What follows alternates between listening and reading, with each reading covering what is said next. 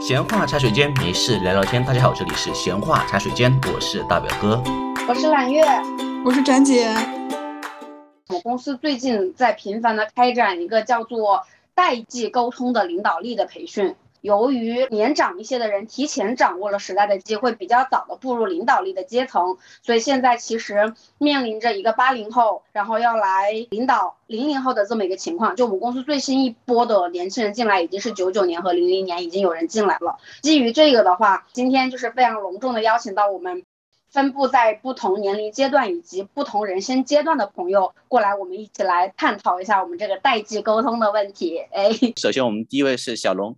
我叫小龙，我今年二十岁，然后我是一名大三的在校学生。你是我们目前为止最年轻的一位嘉宾，嗯，凸显的代表一下零零后。对，然后今天是作为年轻代表来参加这次会议啊，就这样。会议好的，代际出来了。好的，我们先欢迎一下小龙，好吧？欢迎欢迎欢迎。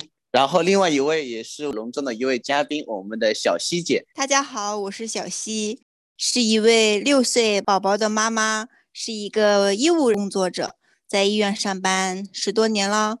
不多说了，再说暴露年龄喽。作为一位宝妈的过来人，也是跟大家想探讨一下。对的，第一个呢，就我想问一下大家，你们日常会有代际沟通代沟的这种问题吗？要不我来先分享一个吧，来抛砖引玉，可以吗？可以。我今年不是刚入职了一家公司嘛，然后公司不同的年龄阶段的人也是有。然后呢，我们几个同事一起相约去吃饭啊，有个小细节，比如说像我吃饭，首先会去看口碑，就是看这家店的评分会怎么样，然后会看这家店什么特色菜。但是呢，我们有一部分的同事会很坚持说，我们要去那种酒店的。二楼的大平层的那种餐厅，你们懂那种性质吗？嗯，就比较讲究环境。对，对于食物其实是放在其次的，但是对于整个的环境啊、私密性啊，包括饭菜的一些卫生程度啊，是放在更高的维度的。但像我们就会想说，我们找一个有意思的地方，饭菜比较有特色、会好吃的地方。嗯，这就是我的一个分享。哎，借由大表哥的这个分享，我有一个问题想问大家。你们吃饭都会先去大众上面先看评论，然后再去选店或者选想吃什么吗？我是会看一下大众点评这些的，然后再就是平时听身边的同事啊分享，哎，最近有什么开了一家新的餐厅啊，有什么比较特色的好吃的呀，然后就这样去。嗯，我对于环境啊格调反而要求不是很高，我觉着嗯有意思的地方，然后大家吃的开心就好。嗯。那小龙你呢？你在学校里面同学一起聚会吃饭，一般是怎么选地方呢？在学校的话，其实跟同学一起出去吃饭的话，其实好像倒不会特意去看手机上大众评分，因为我们要么就去我们经常去的店，然后如果会去一家新店的话，就是一般都是听同学、听朋友之间互相进行一个信息交换这样的。嗯，明白，大表哥。你知道我想笑什么吗？就是你觉得是老年人不用，年轻人才用大众点评或者什么？你更年轻的人告诉你他们不用，是我们这些自诩年轻的人才用。我要笑死了。哎，展姐，我想知道你跟你老公老去看咖啡店，你们是怎么着呢？啊，其实还是听朋友推荐的比较多。再就是我们这个城市好像咖啡店的氛围是挺浓的。最近像我住的这个区，一下子就开了七八个咖啡店。我们在街上溜达的时候，如果路过就会进去看一看。啊，哦，我之前跟一个小朋友一起出去玩，然后其实主要的程序就是我请他吃顿饭嘛，因为表示作为大姐姐的对他的照顾。然后那天我们的流程除了吃饭之后，还有一起去逛那种小饰品店，最后还一起去摸了摸盲盒。如果是我自己的话，我大概不会主动去摸盲盒，但是我跟他一起去，感受了一下年轻人的生活。盲盒我也是没有 get 到其中的乐趣，不会上瘾。对，嗯，我也挺不理解这件事。我有一个朋友，他们家有书房的一小面墙，打了一个柜子，都是放这种盲盒，我就特别不理解。我觉得他大概每周都要开两到三个盲盒。哎，一个最简单的例子就是表情包的问题，就是我的一些长辈。包括我在工作场合遇到的一些前辈们，偶尔会给我发那个微笑的表情，然后这个时候我就要对自己做一个心理建设，就是他不知道这个表情可能代表的含义，他只是单纯的对我笑了一下而已。我也是，包括我给我爸妈发这种表情包，我不会用我自己的固有的收藏的表情包，我会去微信里面搜索什么什么，我要想表达那个意思，再打三个字表情包，你可以搜索到，你可以应用于各个年龄阶层的表情包，比如说有各种动图。有各种五颜六色的这种背景，有花呀、草啊、月亮啊、太阳啊，就这种 很多范围的，包括是你这个年纪的，也包括往下更兼容这种年纪更轻的都有，你们可以试一下哦。要试一下，要试一下。刚才说的花草啊，我突然想到这个代沟。那天我的妈妈发了一个抖音，我们家我的孩子，包括我一些表哥的孩子，孩子比较多嘛。五个小朋友站在一起拍了一张照片，我妈妈想做一个抖音发出来，然后她就做成了那种这几个小朋友踩到一片树叶上，从屏幕的上方缓缓地飘到了屏幕的下方。你们能想象吗？我能想象到，有点像下凡一样。对，就是五个小朋友踩到一片枫叶上，然后你点开这个抖音，从屏幕上方缓缓的飘下。可能在他们眼里还觉得我还用了高科技，用了特效呢。对的，我还套用了不知道是抖音还是剪映的一个什么模板。哎，我把这个做下来了。他还发了好几个群，就是我们家人的群。我就觉得，嗯，可能这真的是有代沟，是我所不能理解的范畴。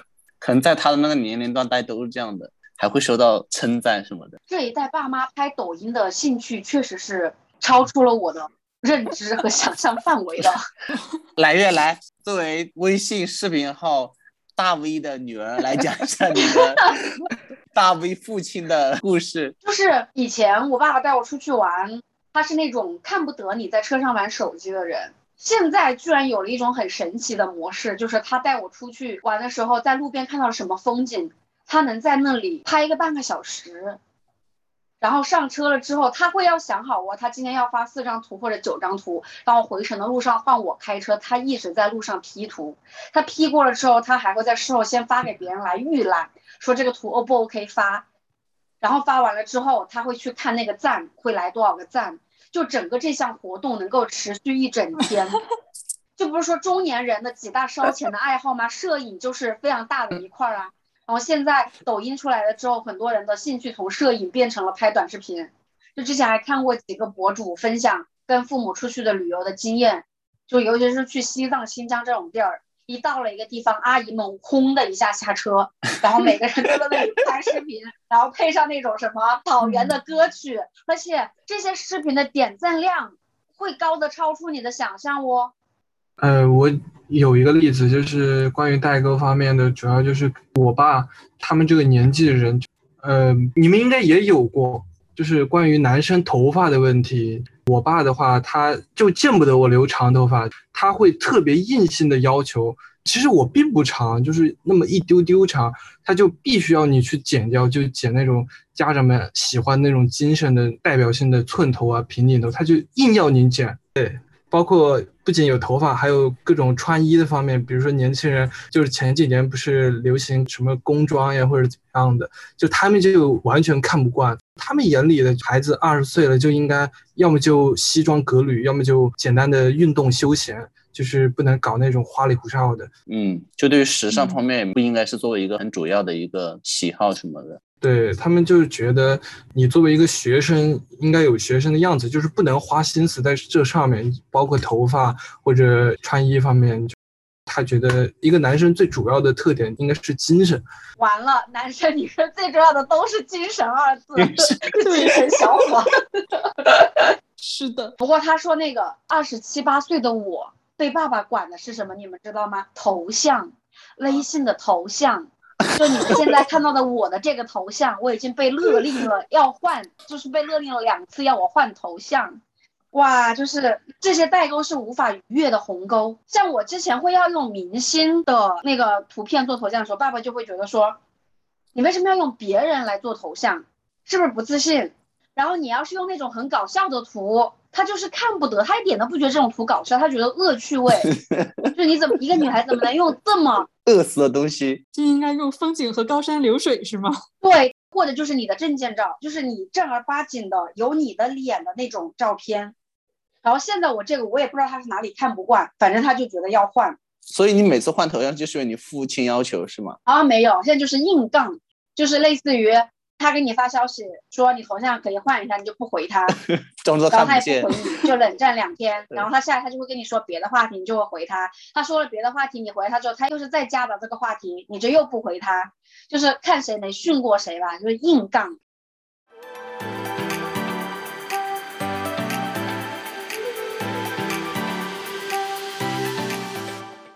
其实说到吃，我是在生活里面非常深刻的感受到有代际不一样的，就是朋友圈的内容，尤其是自拍和出去玩发的照片的角度。本人朋友圈有幸能够观摩到几位九七九八以及零零后的朋友圈不多，但是有。但是你看他们朋友圈的频率以及发的内容，跟我能看到的八零后，就是呃没有到爸爸妈妈那一辈，但是可能介于爸爸妈妈和我们中间，现在三十四五那一辈的人，和跟我们自己同龄的这一群人是完全不一样的。你们有这种感觉吗？就是朋友圈或者是拍照的角度这些。哎，是这样，我发现就是我身边年纪特别小的那群人，他们发朋友圈经常会发带滤镜，而且一定是美颜特别明显的那种。然后到了我这一辈儿的那些人，大家已经开始接受要追求自然一点的自己，可能发的照片就是一张风景照，然后自己人在上面小小的一角。会选比较自然一点的那种照片，但是在到了比我更大很多的那辈人，比如说像我的妈妈、爸爸他们那个年纪，他们也开始会用美颜滤镜。对，而且用的很夸张。啊嗯，那个小龙，我要曝光一下你的朋友圈，可以吗？就比如说，我觉得小龙他平时发朋友圈，不管是他发他或者发他的朋友，他们不太发正脸的，就是拍的那个照片是有一种氛围感和怎么说，就表达的视角不一样。我就是以他为例子，我见到的不管是男生还是女生，偏比较年轻一辈的人，我自己的观察就是，像我们这样拍自拍或者一个正脸的照片的这种比较少。不管是拍自己还是朋友，都是会有一个大景，然后或者是侧面呐、或者背影，就拍这种的比较多。然后你看那个滤镜的选择，各种的，你就感觉得出来，就是跟你不是一辈的人。小龙，你要分享一下你的朋友圈和你有感觉到你的朋友圈里面跟你年纪不一样的人有什么不一样吗？来，小龙从小龙的角度来评价一下蓝月的朋友圈，互相审视。其实我觉得我自己算是一个特例，对于朋友圈来讲的话，我之前其实都不发朋友圈的。最近为什么发朋友圈呢？其实是因为我发的朋友圈都是我女朋友给我发的，就其实并不是我自己发的，哦，懂这个意思吧？其实就是我自己是不发朋友圈的。然后我发的那些照片，然后就刚刚揽月说的那些，就是可能年轻人更喜欢发背影的这种的话，就只能说这个方面我涉及的很少，因为我其实不怎么看朋友圈，也不发朋友圈。那你们混哪个社群呢？你说社群是是什么意思？就你平时浏览什么网站什么的，在哪个网上进行社交活动？这个词就很古早了，社群嗯，就是你活在现在网络的哪一块？就是网上的社交软件嘛。嗯，是的，社交软件。我讲我自己的，就是我记得，呃，原来上初中、高中的时候，那个时候是没有手机的嘛，那个时候唯一可以使用的社交软件就是 QQ，看一些什么 QQ 空间什么的。然后到了大学的话，QQ 也用的很少了，就用微信嘛。微信，但是微信对我来讲的话，其实就是一个跟别人在网上进行呃发消息的一个过程。然后至于社交软件的话，对于我来讲是刷抖音嘛，哦，这个可能年轻人应该都是会做的。我们老人也会刷抖音的。对，你说五个你最常用的 app，最常用的 app 就是抖音，然后就微博、微信，然后知乎，然后小红书，然后就是 QQ 嘛。啊，还有 QQ，这个有的有的，其实，在大学里，就是像我们这一辈的话，在大学里还有很多人就还用 QQ 用的很频繁，就是他们还会经常去发 QQ 空间或者用 QQ 和别人聊天这样的。我很好奇，就是你们微信的朋友圈功能在你们那边用的很广泛吗？用的挺广泛的，他们现在就是两边都用，朋友圈也用，QQ 空间也用。嗯，我采访一下诸位，你们还有在用 QQ 的吗？除了小龙之外，我是不用了。我感觉我的同龄人也不用，我也不用了，对不起。不用加一，我也不用了。我也不用了，加一。但是我感觉最近我们科室新来了十个新成员，大概在九六到零零之间，他们居然都在用 QQ，我就很震惊。我觉得这个东西不是被历史淘汰了吗？对呀。他说啊，可是我们就是用啊。当小希姐用上了“居然”这个词的时候，就知道，就是像有的代沟是你知道它已经在发生了，但是当我们用上“居然”这个词的时候，就说明这个大的 gap 它发生在你根本不知道的时间，它就已经发生了。对的，小西姐，我问你啊，嗯，你的意思是他们用 QQ 是因为他们，比如说我认识你了，我留的联系方式是 QQ 这样子是吗？就不留微信？也不是，因为我作为长辈，那倒没有这样子。前辈，对我作为前辈带他们那个上班嘛，然后我对这个比较感兴趣。我说我很好奇，你们为什么还用 QQ 呢？我说我们不是不管是领导发什么东西啊，不是都在钉钉和微信里发吗？然后他们就说，就是因为你们老在钉钉和微信里发，觉得一点都不私人，所以我们就要聊 QQ。啊，我觉得哦，还有这种操作。可能 QQ 对他们来说是私人的，微信是要，嗯，因为我们单位的特殊性，尤其是现在抗疫啊，这种疫情什么的，领导每天就会让你发我们又有什么抗疫的新举措啊，又做出了什么什么这些，你就感觉你的朋友圈根本不是你自己的朋友圈，而是一个面向社会、面向大众的一个广告牌。可能我觉着，因为这些影响，对这些。小朋友们，嗯，也有一定的影响吧。他们就觉着，嗯，这个微信不是我的，是要给别人看的。但是 QQ 只有我想告诉你的时候，你才知道。嗯，你是我的好朋友，你知道我的 QQ，就是那样。我的后辈，我有他们的微信，有他们的钉钉，都没有他们的 QQ 的。啊，他们不告诉你们是吧？对的，隔离出去了。这就是代沟。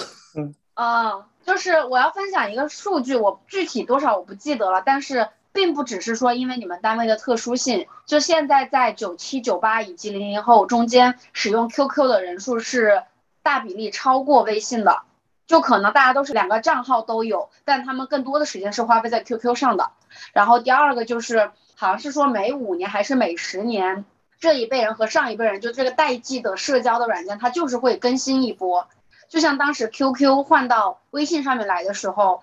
虽然现在大家分分析微信说为什么会成功，有各种各样它产品上面的一些更新的功能，什么它极简，有各种各样的分析和说法。但是其实最本质的东西就是 QQ 已经经过了十年的沉淀，有一波人他就是天然的要跟上一波的人隔离开来，就会跳到新的社交软件上去。能看到当时来先用微信的其实是年轻的一波人，不是已经在用 QQ 比较老的人。所以，当新的一波人到了，我们当时以为自己是年轻人，先切到微信上来一波之后，微信到现在也快十年了，然后再下一波更年轻的人，他又会切回到 QQ 上去。这是因为没有出现第三个社交软件的巨头，如果有的话，我相信他们会切到第三个平台上面去，就他就是会一直这样轮转着来。说到第三方的社交软件的巨头，有一个古早的词，你们还记得吗？叫飞信。不好意思，我不记得，我们不是一个年代的。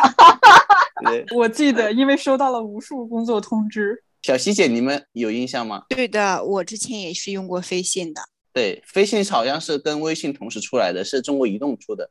也就是说，如果你有一个中国移动的电话号码，你就相当于是绑定了一个飞信，然后他用 Java 写了一个程序，然后你只要登录上去的话，如果你都是有移动的账户的话，那你就会相互的免费发信息，跟微信有点像。不过它是成也是移动，败也移动。由于移动整个闭环，造成了这个它无法与第三方的运营商去沟通嘛。我好像记得我还用过 MSN，是有这个吧？你们知道吗？哦，知道。这个在 QQ 再早一代的那个，我的长辈们 在外企的就跟我说，就是他们只有 MSN，就是显得很很 high level，因为是属于微软的吧。但是后面好像是。水土不服吧，就是不适合我们国人使用，就慢慢的就淡出去了。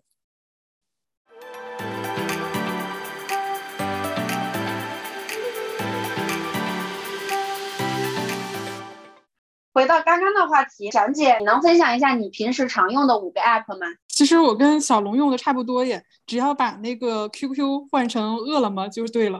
啊，吃货实锤生活气息就迎面扑来了啊！对，实锤。哎，那小西姐你呢？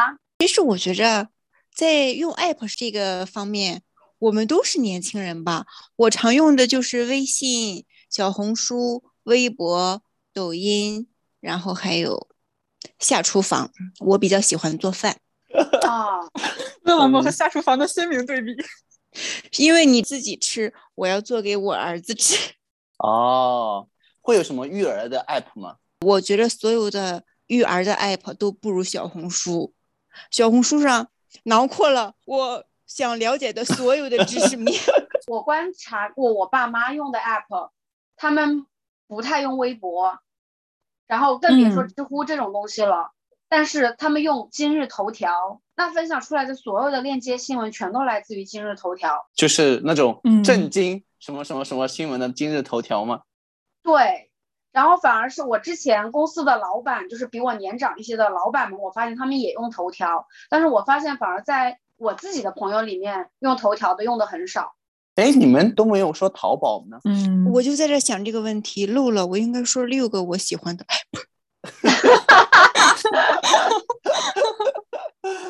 你们这个都太不诚实了，还偷偷隐藏了呢。因为上一期已经录完了。小罗，你也用淘宝是不是？对对对，淘宝是没想到这上面来，我也差不多。呃，其实我同意小西姐刚才讲的，就是我们这一波在网络上的用户都是同一波接受那个网络时代的洗礼的，所以都差不多。但是真正要比较的话，像来月讲的，应当跟父母那辈比较，他们属于后进场的。像我父母的话，他们会用各种视频网站和购物网站比较多，因为他们有两个特征吧。第一个就是看视频居多，所以我在家里面会跟他买各种会员，就是看各种视频，所以他们有好几个视频网站的 app，这是第一个。第二个就是他们可能对价格比较敏感，所以会有几个不同的那种本地购物啊，或者说类似于淘宝这样的平台，就如果哪里便宜了，就会去哪里去买东西。所以拼多多也是从他们那边最早起家的嘛，就他们对价格其实很敏感的。我以前觉得我说，嗯，他们会不会对这种淘宝真的不会怎么用？后来是他们告诉我说，就有一年我回家，嗯，知道吗？拼多多上的牛肉就才二十块钱一公斤哦，然后第一天订单，第二天早上立马就给你送到家，就那种，就你就觉得他们对价格的敏感程度远超于你的理解，所以就是这种趋势就会导致他们就是会有这两方面的考量了，一个就是视频类的，一个就是那种购物类的。嗯，哎，我想问一下小龙，你们用拼多多吗？你们同学之间？呃，我们同学之间应该是没有人用拼多多吧？那闲鱼呢？闲鱼倒是有人用，就是这个要看个人爱好嘛。因为像我有的朋友的话，他可能对电子产品比较感兴趣的，像这样的就可能会对闲鱼关注的多一点。我说到闲鱼是刚刚大表哥说到淘宝和拼多多的时候，我之前在公司内部看到过闲鱼的一些数据啊，就是闲鱼现在的年轻受众的比例多得超出了我的想象。就现在闲鱼，它之前大家对它的定义可能是一个二手交易平台，嗯但是现在闲鱼是着重打造年轻人的一个社交生态，就它已经有点形成了新时代的，像以前比较古早的那种兴趣为粘合剂的那种 blog 那种部落格，嗯以交易为切入点，但是他们会在上面形成了兴趣交流的一个平台，非常的热闹。就之前我忘了是搞一个什么事情，搜索东西，我要搜索信息，然后我的同事居然告诉我说让我去闲鱼里面搜，这是打破了我的认知的。然后包括回到说，现在我知道像陌陌，然后像很多有在做新型的社交 app 的，他们是点名要九五后，就是没有办法，不是说专业能力不 OK，就是因为真的是发现了年轻新一代的人零零后，但你从整个大的数据上来说，数据化的差异非常明显，你的喜好和你的各种特征，所以就是公司不得已在进行很多面向年轻人做的产品的时候，就是用年纪一刀切。嗯，明白。你刚才讲到闲鱼，我觉得有一个很有意思的点是在于，我们今天着重在讲代际之间的差异。我觉得闲鱼就能很能代表一个，就是有的时候像小龙讲的，他有一些玩电子产品的会去闲鱼。呃，这里我想讲的一个点就在于为什么闲鱼会在更年轻的小伙伴中间产生，是因为他们的消费习惯跟我们不一样。就如果再往我们往上走的那些年纪稍大一些人，买东西是以你必须为主，就你买的基本上是必需品，你很少去买那种以娱乐或者说以拓展生活兴趣为主的东西。那这种东西有个什么特点呢？就是你一旦失去了兴趣，这个东西可能是高价值的，但是它并没有那么的实用。以这样一个高价值但是没那么实用的一主要产品的一个交互平台，这样就产生就吸引到的自然就是那种偏年轻的人。就我们很少，你像我们这辈的很少就会买那种买来花里胡哨花很多钱，但是就玩个一两回的不会有。小龙，你要觉得他概括的年轻人不准确，你可以打断他。对，你可以随时打断我。没有，挺准确的。就是因为我在闲鱼上面看很多，包括之前买耳机也是森海塞尔的耳机啊。包括苹果最新的那些头戴式耳机啊，就是我们可能比如说你有一副 AirPods 以后，你很少再想去再拓展买一副苹果头挂式或者说像索尼或森海塞尔的耳机，但是他们那一辈就会花很多钱去买这个。但是如果觉得嗯用了这段时间，呃不是自己想要的，他们可能就会去卖出去置换，可能再去买别的东西。这个可能是我们这个十年之内很少有的一一种消费习惯吧。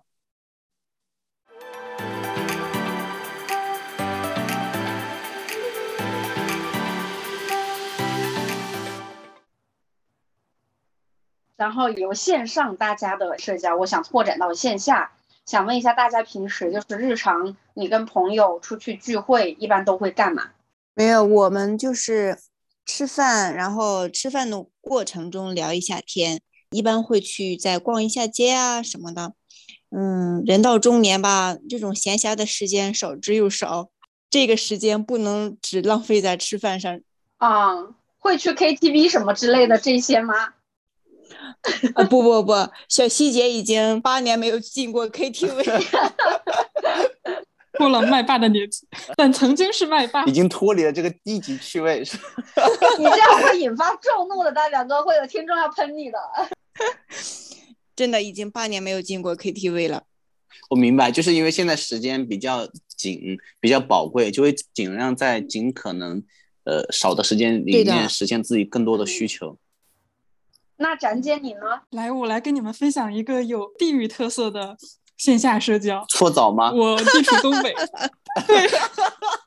最开始工作的时候，我们也是年轻的小姑娘嘛，一起去逛逛街、吃吃喝喝、买买衣服。然后后来我们就变成了养生局，就一起去澡堂子里搓个澡，嗯，然后在那个桑拿室蒸个桑拿，然后再喝个茶。然后之后有的时候工作太累了，我们也会吃个饭。然后去约推拿，这个是整个地域特色，还是也是集中在某一些年龄阶段的人呀？我觉得两者都有吧。但对我来说，我是能明显的感觉到，就是自己体力的下降，就是会 想做一些养生一点的事情。所以我去找你的时候，你就带我去泡温泉了吗？是的，就是逛也逛不动，唱也唱不动，就只能一动不动。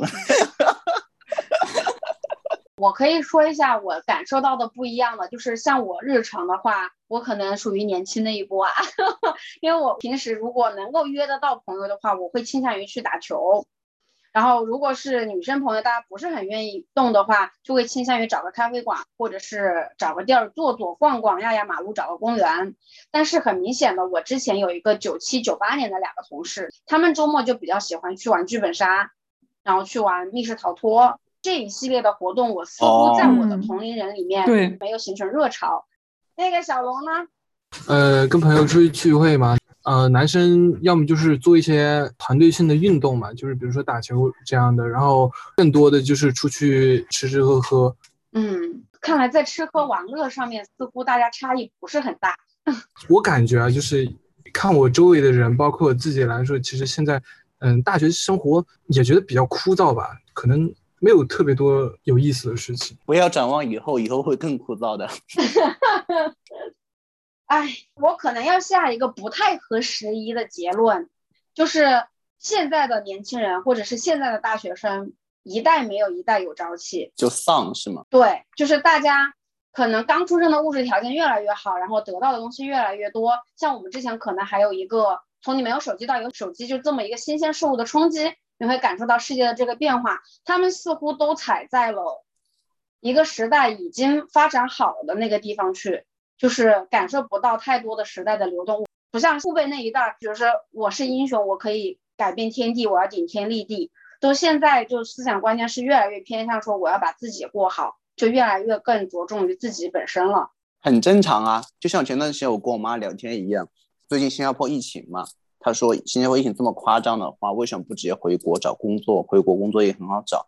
然后他说，你看现在社会进步这么快，他觉得说是整个社会是越来越好的，觉得完全不用担心找不到工作。整个社会是一个，按他的一个观念里面是一个线性或者说趋于一个指数增长的一个趋势。他觉得形势是一片大好，他就会质问我说：“为什么你这么保守？”他说：“你看待世界跟我们不一样。”我说：“当然不一样啦。你从你那辈出生，你每天日子都是一天比一天好的。比如说像我这一辈的话，可能在小的时候物质条件是苦了一些，但是慢慢在我们从少年到成年到最后，慢慢的。”整个社会的发展是趋于平缓的，就没有太大的一个变化。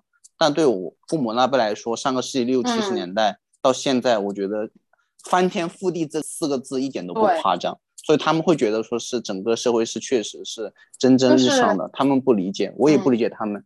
所以有的时候会有一些这样的争吵嘛。就有一个说法是说，你看似跟你的父母只隔了二十多年，但是因为发展的迅速。时间维度上的二十几年，可能真正你们的代沟可能有一百来年，就是你确实是走完了之前一百来年的发展的历程。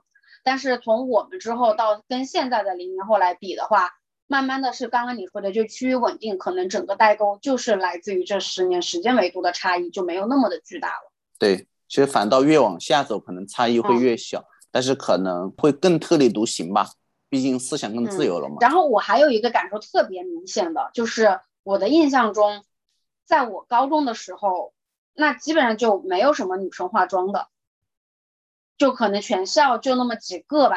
就是如果她那几个女生很喜欢化妆，可能那时候全校都会认识她们。就在我读书的学校里面啊，然后大学也是，大学可能一半一半吧。嗯。但是现在上次回高中转转，发现现在的高中女孩子也都开始化妆了，然后更别说大学。因为我本身我们家我有一个妹妹嘛，我们家差七岁。我从我们俩身上，我就感觉到太大的不同了。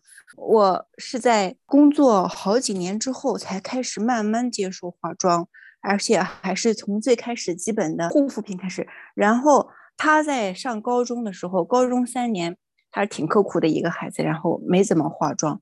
但是我觉着去上了半年大学，大一中间回来的时候，我一看，哇塞，就是一整套的彩妆下来。什么时候学会啊？什么时候开始的？我完全都不知道，我都很好奇是谁教了你这些呢？包括现在我身边的也是，嗯，我我觉得身边的小朋友都好精致啊，每天都。我在他们那个年纪的时候，可能连这些化妆刷的用途都不知道。今天我们的这个主题是代沟嘛，哈，我突然想到，你看我们现在化妆，我觉得那我我这个不能说是很专业吧，但是最起码给自己化的时候也。比较熟练，然后我妹妹也是这样，然后我们姐俩在一起的时候也会讨论，哎，我最近入手了一个什么眼影盘啊，我最近买了一个什么样的口红。但是对我的妈妈来说，他们这一代的人就不太容易接受。我妈经常说我们一句话：“那个眼皮今天是红色的，明天是紫色的，是被打了吗？” 她完全搞不懂什么烟熏妆啊，什么看起来会深邃呀，什么过度啊。她就觉着，嗯，擦点粉白一点，擦个口红精神一点，这就是化妆了，剩下的都白搭。他们好像更注重于护肤，是不是？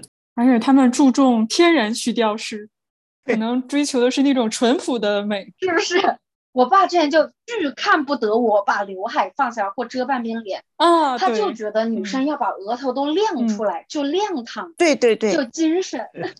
不管你的脸有多大，对，而且头发要扎起来。葫芦娃嘛，扎起那个刘海，呃，巨大的一个脑门儿。对对对。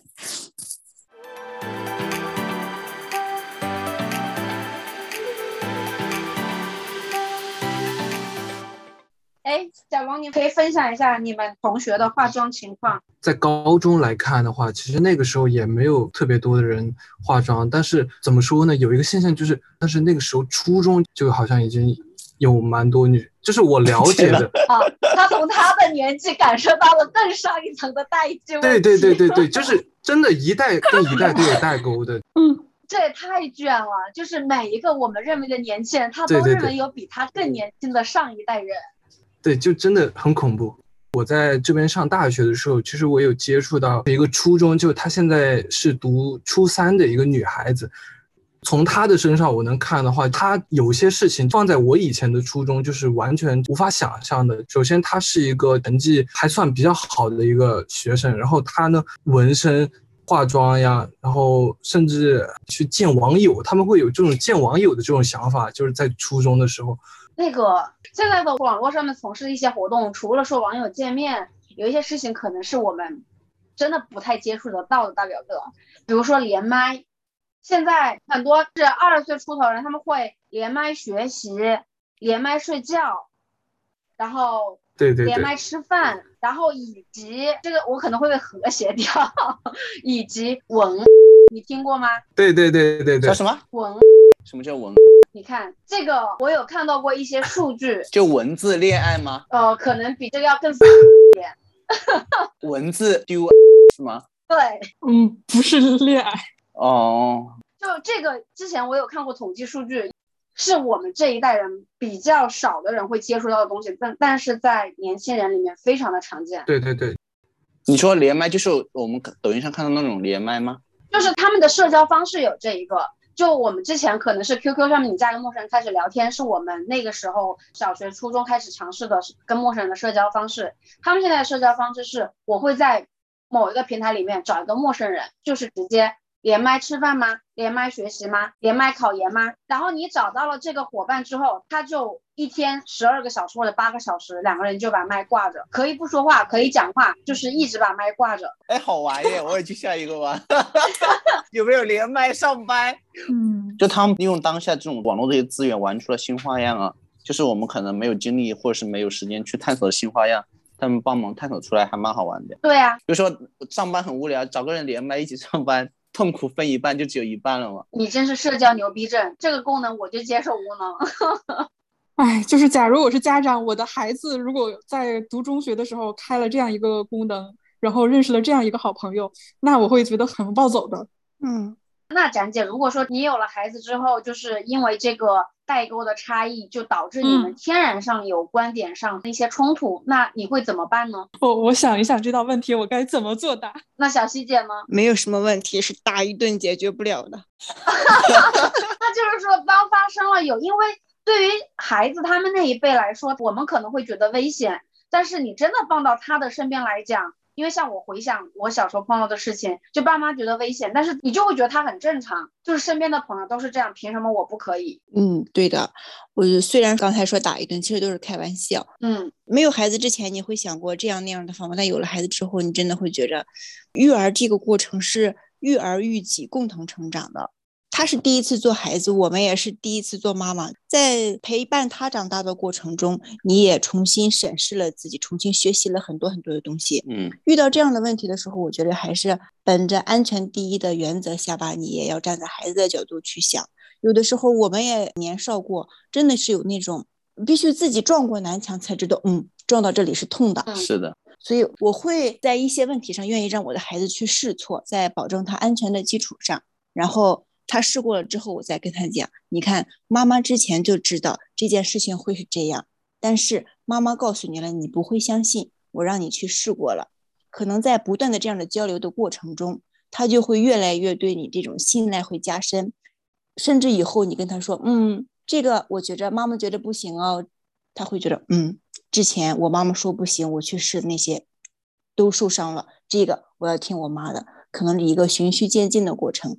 这也是我觉得一步一步建立你在孩子心中的威信的一种一个过程，一个方法，我是这样认为。很棒的妈妈，我在记笔记。哇，听了都想哭了，好棒啊！对呀，好棒的妈妈。